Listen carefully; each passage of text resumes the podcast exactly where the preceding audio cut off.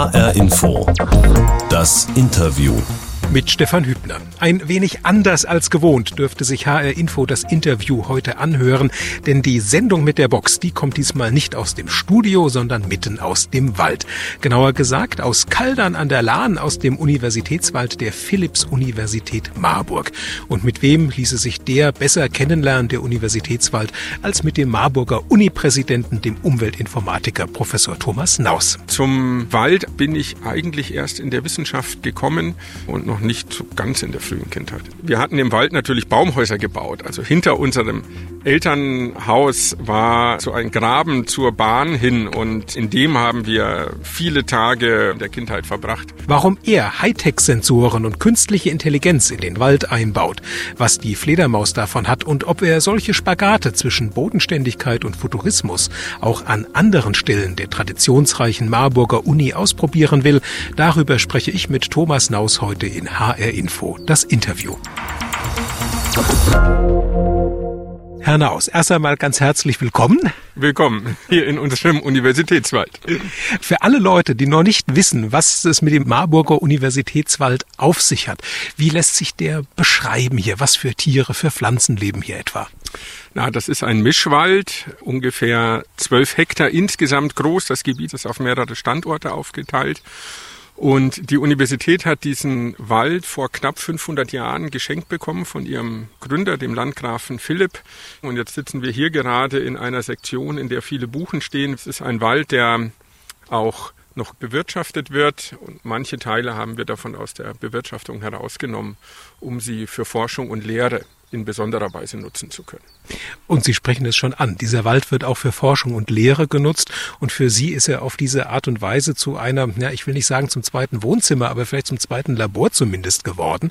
Sie betreiben hier Forschung und zwar leiten Sie ein großes interdisziplinäres Forschungsprojekt namens Natur 4.0. Da bauen Sie gewissermaßen ja Hightech und künstliche Intelligenz in diesen Wald hier ein. Wie muss ich mir das vorstellen? Haben Sie da ein Beispiel für?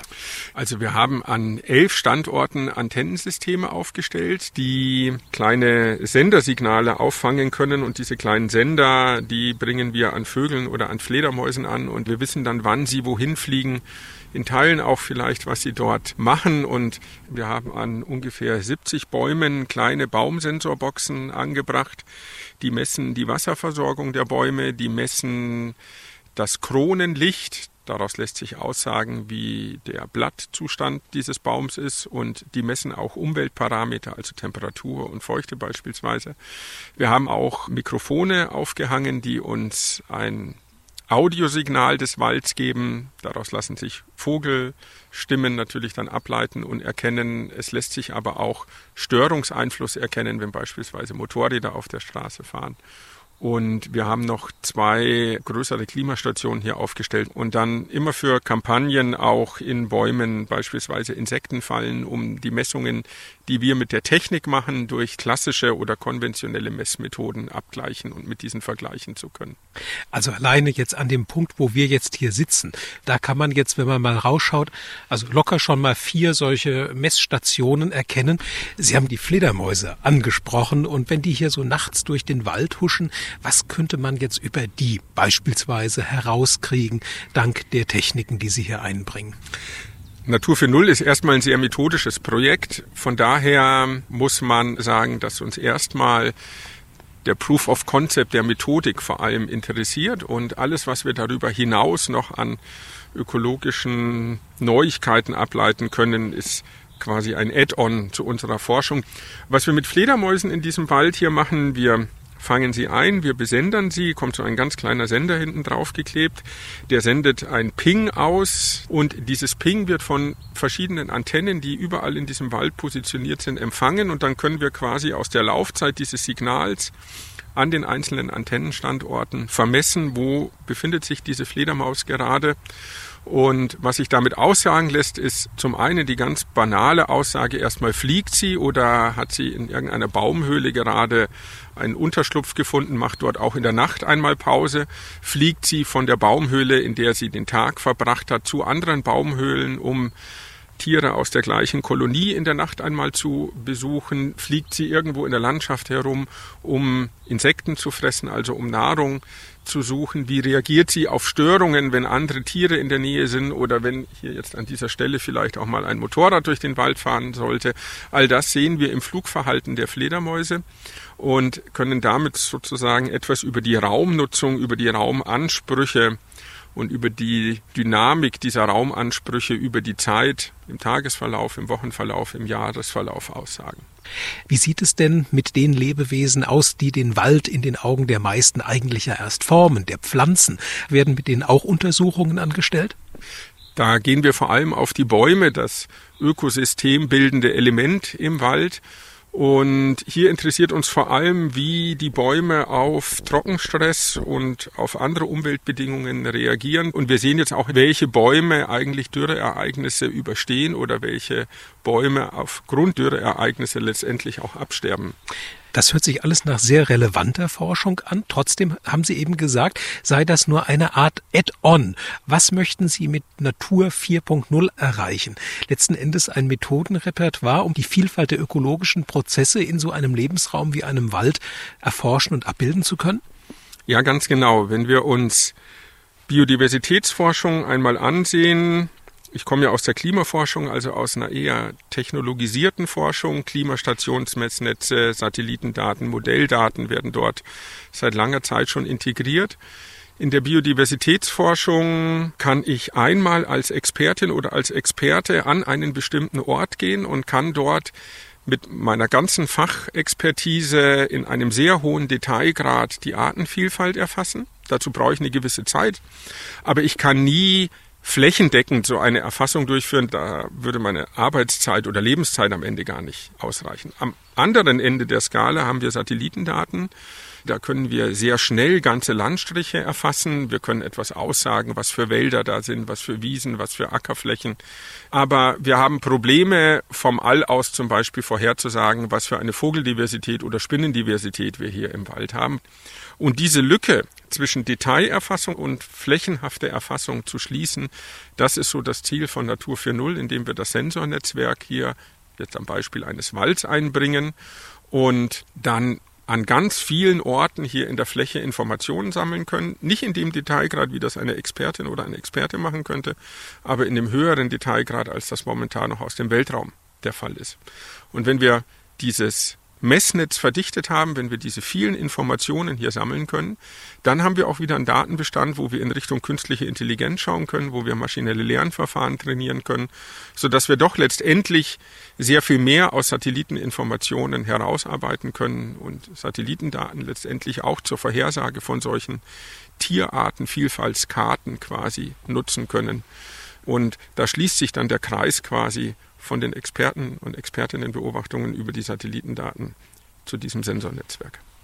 Aber wenn man das jetzt mal versucht vereinfachen zusammenzufassen, kann man schon sagen, Sie versuchen den Wald ein Stück weit auch in den Computer zu holen, um ihn dort in seiner Komplexität analysierbar zu machen.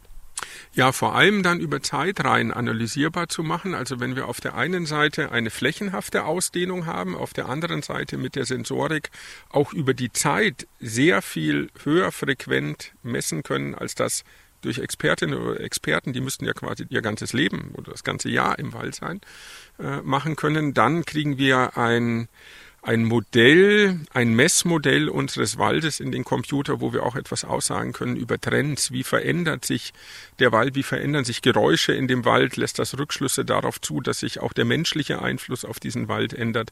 Wie reagieren Tiere auf solche Störungen? Wie reagieren Bäume auf klimatische Schwankungen? All das ist dann so eine Kombination aus Fläche und Zeitreihe.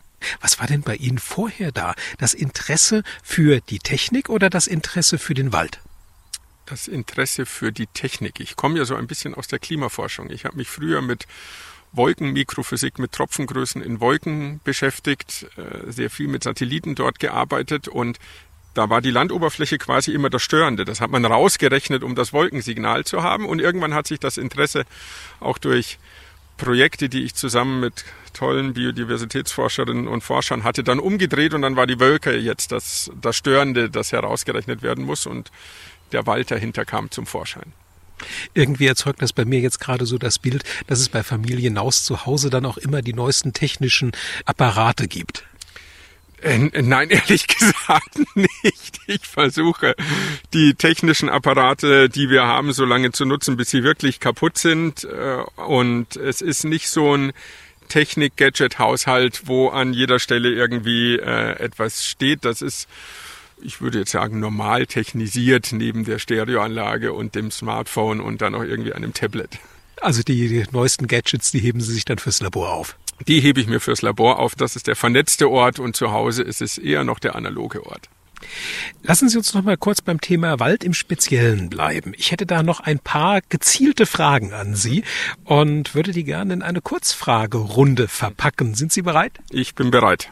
Okay. Thomas Naus, wenn Sie unverhofft einen freien Nachmittag haben, gehen Sie dann in den Wald, bleiben Sie am Schreibtisch oder machen Sie ganz was anderes? Ich gehe in den Wald, aber zum Joggen, nicht zum Forschen.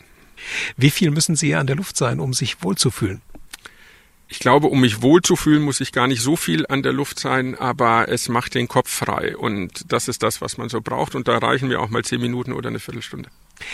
Wenn Sie jetzt im Wald sind, können Sie da den überhaupt noch unvorbelastet genießen oder denken Sie sich spätestens bei der dritten Buche, da und da sollte noch ein Sender dran, um dies oder jenes zu erforschen? Nee, da kann ich auch mal abschalten. Das, äh, also sonst wäre der Wald das falsche Erholungsgebiet für mich. Darf es denn im Urlaub Wald sein? Darf auch Wald sein, ja. Haben Sie einen Lieblingswald? Natürlich den Marburger Universitätswald. Was finden Sie denn ganz generell am Wald toll? die Vielfalt äh, allein schon vom Licht angefangen, wenn wir uns hier umgucken, wir haben überall dieses Licht- und Schattenspiel, das sich auch verändert, der Wind, der hier so ein bisschen durchgeht, die Kühle, aber wenn man in die Sonne kommt, auch unmittelbar wieder diese Wärme, viele Tiere, die man äh, hier finden kann. Und das macht so einen rundum Erholungsort eigentlich dann für mich aus. Ich vermute, Sie sind da in einer guten Gesellschaft mit vielen Marburgerinnen und Marburgern und anderen Menschen hier aus dem Umland. Denn Wälder als Naherholungs- und als Freizeitgebiete aufzusuchen, das ist ja nun mal sehr beliebt und gerade auch ja in den Monaten der Corona-Pandemie noch mal beliebter geworden. Und jetzt ist es ja so, dass Sie bei Natur 4.0 auch ein Stück weit darauf setzen, dass sich Bürgerinnen und Bürger für den Wald begeistern lassen und beim Projekt sogar mitmachen. Wofür brauchen Sie denn diese Hilfe hier aus der Bürgerschaft? Wir hatten die Hilfe ursprünglich dafür geplant, dass wir Sensorik auch an Bürgerinnen und Bürgern verleihen und die dann mit ihrer Sensorik beim Spaziergang uns quasi wieder unser Messnetz verdichten. Die Corona-Pandemie hat dem ein bisschen einen Strich durch die Rechnung gemacht und wir haben dann umgeswitcht und haben das stärker auf Schulklassen bezogen und laden jetzt Schulklassen hier in den Wald ein. Einmal um uns bei der Messung zu unterstützen, aber einmal auch als Bildungsort. Wir haben es beim Reingehen hier zu unserem Standort vielleicht gesehen. Da gibt es so Plaketten an den Bäumen. Sensor Trail steht da. Wir haben hier sechs Standorte im Wald aufgebaut, in denen man etwas über unsere Forschung lernen kann und etwas über Artenvielfalt, Artenverlust und Klimawandel im Generellen. Und damit entwickelt sich der Wald jetzt neben einem universitären Forschungs- und Lehrort auch zu einem außerschulischen Bildungsort, der sehr stark von unseren Didaktikerinnen und Didaktikern genutzt wird. Und da denke ich, schwingt dann auch ein bisschen schon mit, dass es sinnvoll ist, die Begeisterung für Wald und Natur schon recht früh zu entzünden. Gab es da bei Ihnen womöglich in Kindertagen auch ein ähnliches Erweckungserlebnis, Thomas Naus? Ehrlich gesagt keins, wo ich mich jetzt so ad hoc als ganz einschneidendes Erlebnis erinnern könnte. Ich erinnere mich so an Bergwanderungen und an Ausflüge, wo Natur und Naturerlebnis immer eine Rolle gespielt hat. Zum Wald an sich als Forschungsgebiet bin ich eigentlich erst in der Wissenschaft gekommen, so von der Klima- und Atmosphärenforschung hin zu Waldökosystemen, die immer auch Biodiversitäts-Hotspots an vielen Stellen auf der Erde sind, in Ecuador, am Kilimanjaro. Und so kam eigentlich erst die Faszination für so ein hochdiverses Ökosystem relativ spät im Leben und noch nicht ganz in der frühen Kindheit.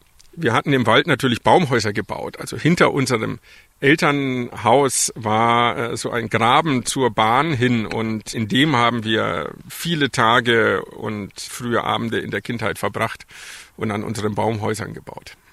Und das war in oder bei Stuttgart war das gewesen?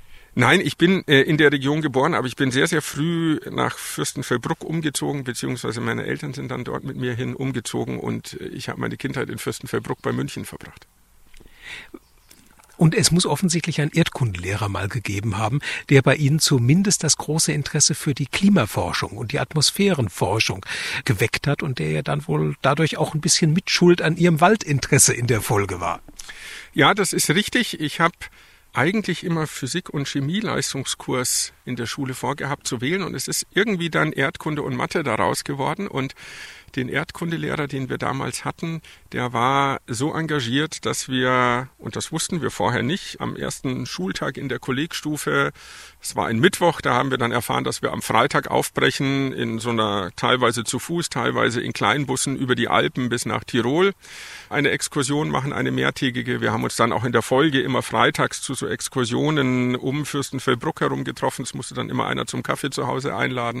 Wir waren oft bei ihm zu Hause eingeladen vom Stark Starkbierfest bis zum Ostereier anmalen. Und das hat schon geprägt, diesen äh, Leistungskurs. Wir waren so 12, 13 Leute damals.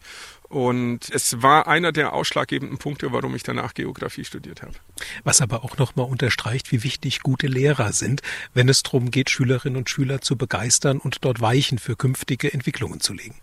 Ja, ganz entscheidend. Also das war auch einer der Gründe, warum ich mich dann hier in der Universität, auch in der Lehramtsausbildung engagiert habe, weil es einfach eine entscheidende Grundlage ist, die Interessen, die da gelegt werden oder die Optionen, die man aufgezeigt bekommt aus der Schule, äh, können, wie das jetzt in meinem Fall war, ja dann auch einen ganzen Lebensweg bestimmen. Sie waren ja unter anderem von 2017 bis 2019 Direktor am Marburger Zentrum für Lehrerbildung gewesen. Und auch jetzt bei Natur 4.0 sind ja die Didaktiker, Sie hatten es auch schon angerissen, dran beteiligt. Dazu kommen aber noch eine ganze Reihe anderer Wissenschaftlerinnen und Wissenschaftler zuzüglich zu den Schulkindern, zuzüglich zu den Bürgerinnen und Bürgern. Was für eine wissenschaftliche ja, Community, sage ich mal, verbirgt sich denn hinter Natur 4.0? Ich glaube, man kann es grob in drei Bereiche einteilen. Ein Bereich sehr stark aus der Sensorforschung und der Informatik, dann ein Bereich aus der Ökologie, aus dem wissenschaftlichen Naturschutz, also gelernte Biologinnen und Biologen in vielen Fällen und dann ein Bereich so aus der Geografie, aber auch aus der Mathematik, Numerik, die sich um die Modellbildung und diese maschinellen Lernmodelle kümmert, sodass wir also ein bunt gemischter Haufen über viele Fachdisziplinen hinweg sind. Und am Ende des Tages braucht es das auch, um Methodenentwicklung und Systemverständnis von so einem Klima-Ökosystem Wald zusammenzubringen. Das ist ja jetzt ein ganz klassisches Beispiel für interdisziplinäre Forschung, wenn da Geografen und Informatiker und Mathematiker und Ökologen und so weiter daran zusammenarbeiten. Und jetzt sind Sie im vergangenen Jahr zum neuen Präsidenten der Marburger Universität gewählt worden. Sie haben dieses Amt in diesem Jahr, im Februar 2022 übernommen, Thomas Naus, und werden das jetzt, ja, sechs Jahre lang werden Sie das jetzt ausüben. In dem Zusammenhang sind Sie ja auch als ein Präsident der Multiperspektiven bezeichnet und vorgestellt entwickelt worden. Steht auch das so für, ja, ich sag mal, einen Ausbau der Marburger Wissenschaft so hin zu einer Interdisziplinarität und dass man über die Tellerränder gucken soll, um Neues zu erkunden? Ich glaube, das ist ganz wichtig. Die Lösungen für die Herausforderung unserer Zeit und der morgigen Zeit, die liegt immer häufiger zwischen den Fachdisziplinen und nicht in einer Fachdisziplin. Und das ist, glaube ich, eine echte Stärke von Marburg, diese Offenheit in den Fachdisziplinen, wenn man mit einer Idee an eine andere Wissenschaftlerin oder einen anderen Wissenschaftlern herantritt, auch wenn man sich noch gar nicht gut kennt, wird man hier mit einer Offenheit für diese Ideen empfangen und mit einer Bereitschaft, lass uns da irgendwas zusammen machen, dass ich wirklich sehr begeisternd an dem Standort Marburg empfinde. Es sind kurze Wege, gekoppelt mit dieser Offenheit über Disziplingrenzen hinweg, sich immer wieder neu zusammenzuschließen und an den Herausforderungen zu arbeiten, die wir lösen wollen. Sie hören HR Info das Interview. Heute aus dem Marburger Universitätswald bei Kaldern. Zu Gast ist der Präsident der Marburger Philipps Universität, der Umweltinformatiker Professor Thomas Naus. Ich bin Stefan Hübner. Ja, und jetzt heißt ja unsere Sendung nicht umsonst im Untertitel die Sendung mit der Box. Und hier steht sie nämlich zwischen uns, zwischen Buchenästchen und frischem Grün. Die Box, die berühmt-berüchtigte HR Info, das Interviewbox. Und da drin ist ein Überraschungsgegenstand Gegenstand für Sie, Thomas Naus. Möchten Sie vielleicht erstmal bewegen? Also es klingt nach einem Gegenstand, der hin und her ist, aber da, da gibt es noch so ein leichtes Scheppern. Also es muss aus mehreren Teilen zusammengesetzt sein, würde ich jetzt einmal vermuten. Dann schauen Sie doch mal rein. Ich finde, diese erste Analyse schon einmal geht genau in die richtige Richtung. Ich halte die Box unten fest und mal schauen, was Sie dazu sagen, was wir uns für Sie ausgedacht haben. Dann darf ich aufmachen. Ist das denn? Ein, eine Streichholzschachtel aus Schweden. Jetzt müsste ich an meine alten universitären Schwedischkenntnisse andocken können. Äh, da war ich aber, fürchte ich, nur ein paar Wochen in dem Schwedischkurs. Aber haben Sie eine Idee, warum wir Ihnen ein Päckchen Streichhölzer in die Box gesteckt haben, wo wir jetzt hier so gemütlich im Marburger Universitätswald sitzen? Vielleicht, weil dieser Universitätswald früher von den Professorinnen und Professoren zum Brennholzsammeln genutzt wurde. Das könnte ich mir jetzt gerade vorstellen. Und ansonsten müssen Sie mir jetzt mal helfen, was sich hinter dieser Streichholzschachtel noch verbirgt. Es ist genau der Bezug dazu, dass dieser Wald hier ja offensichtlich über längere Zeit der Holzversorgung der Marburger Universitätsöfen gedient hat. Marburg wird jetzt in diesem Jahr 2022 800 Jahre alt. Sie leiten jetzt eine Universität, die fast 500 Jahre alt ist. Da muss es doch wahrscheinlich aus der Vergangenheit heraus viele total spannende Geschichten geben, wo Sie vielleicht auch selber sagen, Thomas Naus, das macht diese Universität Marburg für mich zu einem total inspirierenden Ort. Ich glaube, das ist so ein beständiger Wandel. Wir wurden ja gegründet als eine protestantische Universität, so in der, in der Reformation, quasi als Sinnbild der Reformation. Wir hatten hier mit Christian Wolf einen ganz großen Vertreter der Aufklärung. Lomonossow war hier, der so die russische Universitätslandschaft dann gegründet hat. Wir kamen zum Geschichtenerzählen mit den Gebrüder Grimm, die hier bei Professor Savini Jura studiert äh, haben. Wir hatten natürlich auch in einer fast 500-jährigen Geschichte sehr dunkle Momente, aber es ist ständig ein Wandel gewesen. Es waren große Forscherinnen und Forscher hier. Emil von Behring hat hier den ersten Medizinnobelpreis bekommen. Ähm, und diese Fortentwicklung immer auch am, am Puls der Zeit quasi zu sein mit den Themen über die letzten jetzt knapp 500 Jahre, 2027 werden wir 500 Jahre alt. Das ist schon etwas, was so einen traditionsreichen Standort wie die Marburger Universität auch ausmacht. Und da gilt es natürlich auch nicht nur zurückzuschauen, sondern auch nach vorne zu schauen, wo sind die Herausforderungen im sechsten Jahrhundert dieser, dieser Universität und wie können wir uns diesen Herausforderungen stellen und da wieder wissenschaftliche Beiträge zur Lösung der Probleme unserer Welt finden. Ergeben sich diese Herausforderungen auch aus dieser Reibung von alt und neu? Auf der einen Seite ja fast 500 Jahre Universität Marburg, auf der anderen Seite schicken Sie Roboter hier in den Wald, um noch mehr von den letzten Geheimnissen des Waldes zu entschlüsseln? Bauen Sie auf die inspirierende und erneuernde Kraft dieser Reibung?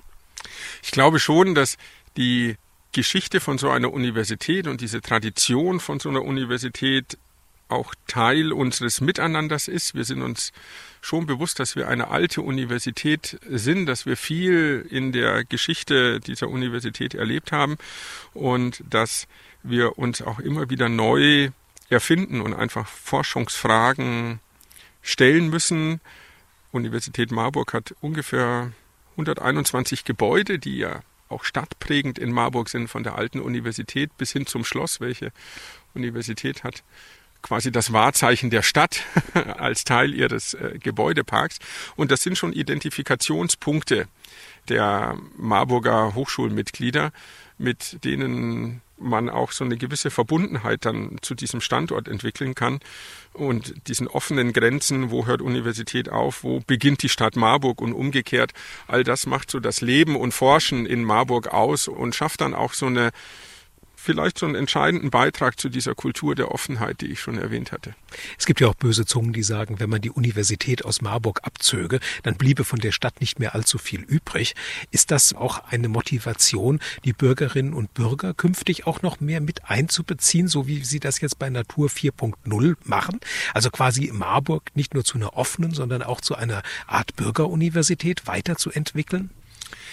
Das ist eine unserer Vorhaben, haben wir auch schon begonnen, werden wir in den nächsten Jahren auch intensivieren, dass wir tatsächlich Orte schaffen, an denen Universität und Stadtgesellschaft noch stärker miteinander in Kontakt kommen, dass wir auch Fragen der Stadtgesellschaft in die Lehre einspeisen. Wir haben jetzt ein neues Zentrum für interdisziplinäre Lehre oder für interdisziplinäre Module in unseren Bachelorstudiengängen, wo Unternehmen, Stadtgesellschaft, die Politik Fragen in die Lehre einspeisen kann und dann wie in so einem Reallabor Studierende aus unterschiedlichen Fächern sich auch der Beantwortung dieser Fragen widmen, auch die Antworten dann wieder vorstellen.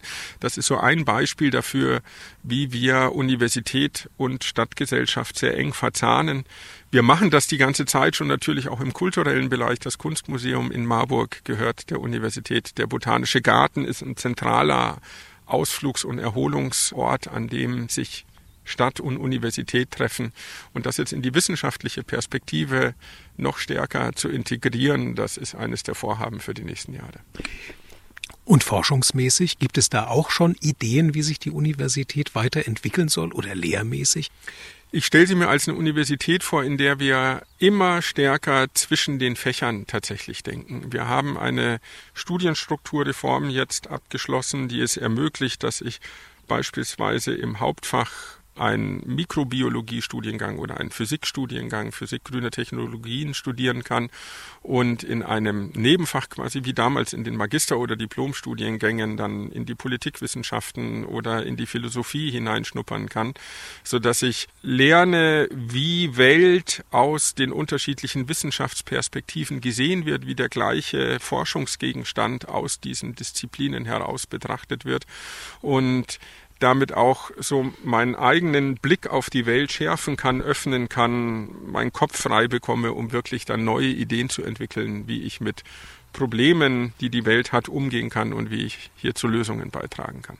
Ist das, was Sie vorhaben, eher ein Brechen mit Traditionen oder ist es ein Rückkehren zu Traditionen? Es ist ein Fortschreiben von Traditionen. Also die Tradition, die ich für Marburg wirklich sehe, ist eine Universität, die 500 Jahre lang im Wandel war und äh, alles an diesem Wandel auch positiv für sich dann genutzt hat und ich glaube, Stillstand ist das, wovor wir Angst haben müssten und nicht vor einem weiteren Wandel. Und deshalb blicke ich ganz optimistisch in die Zukunft, gerade in so einer Universität der kurzen Wege und dieser Offenheit zwischen den Fachdisziplinen. Und wie viel Zeit bleibt Ihnen dabei noch für den Wald? Ich fürchte kaum mehr. Also ich genieße das Interview gerade hier, weil wir jetzt mal im Wald wieder sitzen. Aber es ist das erste Mal seit dem Herbst, dass ich tatsächlich Zeit habe, hier in den Universitätswald zu kommen. Und für alle, die jetzt Lust bekommen haben, es vielleicht Ihnen nachzutun, Thomas Naus, und auch nochmal demnächst den Wald zu besuchen. Vielleicht lassen Sie uns den nochmal so einen kleinen Waldknicke zum Schluss dieser Ausgabe von HR Info, das Interview mit auf den Weg geben. Und zwar unter dem Motto, geht oder geht gar nicht. Sind Sie bereit, nochmal in so eine Kurzfragerunde zu starten? Ich bin bereit und halte mich an den Streichhölzern fest. Sie können die aber auch ablegen, Herr Naus. Streichhölzer also, gehen schon mal gar nicht im Wald. Und mit dem Mountainbike durch den Wald fahren? Geht. Waldcampen geht oder geht nicht?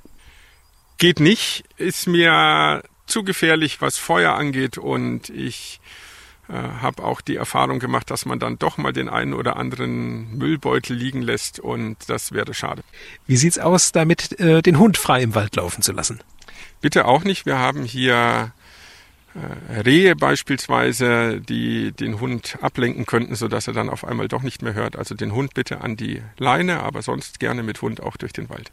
Beim Familienausflug, wenn gerade mal keiner hinguckt, hinterm Baum pinkeln gehen. Ja, das darf man schon mal machen. Bäume umarmen? Auch. Bringt das was? Wenn kein Sensor dran ist, dann hat man ein schönes Naturerlebnis. Wenn ein Sensor dran ist, macht man ihn eher kaputt. Von daher vielleicht vorher gucken, ob ein Sensor dran ist. Darf man auch mal laut sein, wenn es einem Wald so richtig gut gefällt? Vielleicht ein kurzes Juhu, aber dann wieder der restlichen Natur hier ihre Ruhe geben. Dann reihe ich mich mal hier in das Rufen des kurzen Juchus ein. Mir hat unser Gespräch sehr gut gefallen und danke Ihnen ganz herzlich, Thomas Naus, Umweltinformatiker und Präsident der Philipps-Universität Marburg. Das war HR Info, das Interview, der Podcast. Und wenn Sie künftig auch alle anderen neuen Folgen vom Podcast mit der Box hören wollen, dann abonnieren Sie doch gern unseren Channel. Ich bin Stefan Hübner.